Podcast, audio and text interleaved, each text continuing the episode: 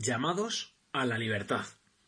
Señor, sabemos que esta frase la dejaste grabada en la carta de San Pablo a los Gálatas para que fuese uno de nuestros horizontes.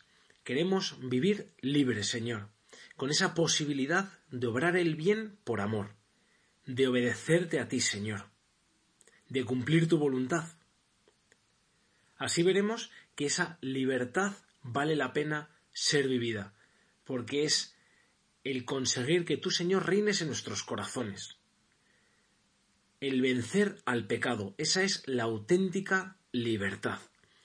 Hay personas que me dicen, claro, como tú eres sacerdote estarás de acuerdo en lo que dice la Iglesia, pero yo soy libre. A mí nadie me tiene que decir lo que debo de hacer.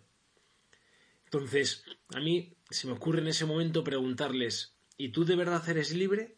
¿Eres libre de hacer siempre el bien? ¿De no quejarte? ¿De no criticar? ¿De no ser una persona mentirosa? ¿De vivir bien los detalles con los demás en el trabajo, en tu familia? ¿De no ver pornografía?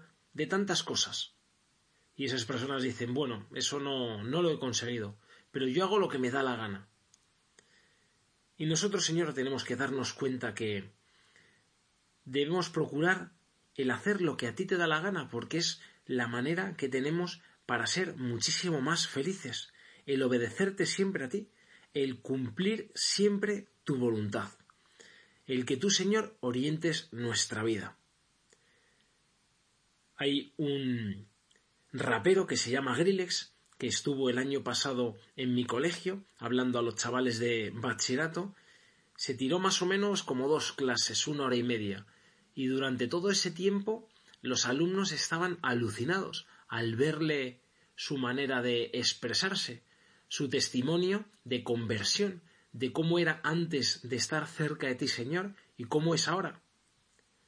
Él habla de que el alma libre es el alma de que no está, que no vive atado, que no está atado a nada. Y lo cuenta por su propia experiencia, en una canción, en una canción que se llama La fe se encuentra, que os la recomiendo, porque sirve para meditarla y sirve para hablar contigo también, Señor, para hacer oración con esa gran canción y con la vida de este gran rapero, Grillex. La libertad va muy, muy unida a la alegría. No sé si habéis tenido la experiencia de ir alguna vez a ayudar a las monjas de la Madre Teresa, aunque más bien nos ayudan ellas a nosotros. Yo he estado en algunos sitios y siempre destaca la sonrisa. Siempre están alegres, aunque tratan a los más pobres, a los más enfermos, tienen muchísimas cosas que hacer, pero claro, Señor, como todos los días también reza mucho, están felices las 24 horas, durmiendo, imagino, y también están sonriendo. Y estas, pues me las he encontrado también varias veces que he ido a Marruecos con universitarios, ayudar allí. En uno de los sitios, también, aparte de las monjas cerca, había unos franciscanos de la Cruz Blanca que están en muchos sitios ayudando a los discapacitados. Y lo mismo, sonriendo. No tenían absolutamente nada, ni un día libre al año, porque son muy pocos, dos personas, me acuerdo en el caso de Tánger, y se tiran todos los días ayudándoles. A nosotros nos impactaba los que veníamos de, de España, los que íbamos para allá, porque, porque estaban todo el día sonriendo. qué, dichosos. Y no tienen absolutamente nada, no tienen casi medios para darles de comer muchos días, pero con la oración van consiguiendo poco a poco, poco a poco. Esa tiene que ser, Señor, nuestra vida la de ser libres para cumplir tu voluntad y de esa manera seremos felices. No sé si habéis tenido la opción alguna vez de hacer kitesurf, que es este deporte que vas con una tabla en los pies y una cometa enganchada a un arnés que lo llevas en el pecho. Entonces al principio cuando estás aprendiendo, pues claro, no es tan fácil. Y una vez que ya eh, pillas el tranquillo, empiezas a disfrutar muchísimo porque vas rápido, vuelves, eres capaz de saltar.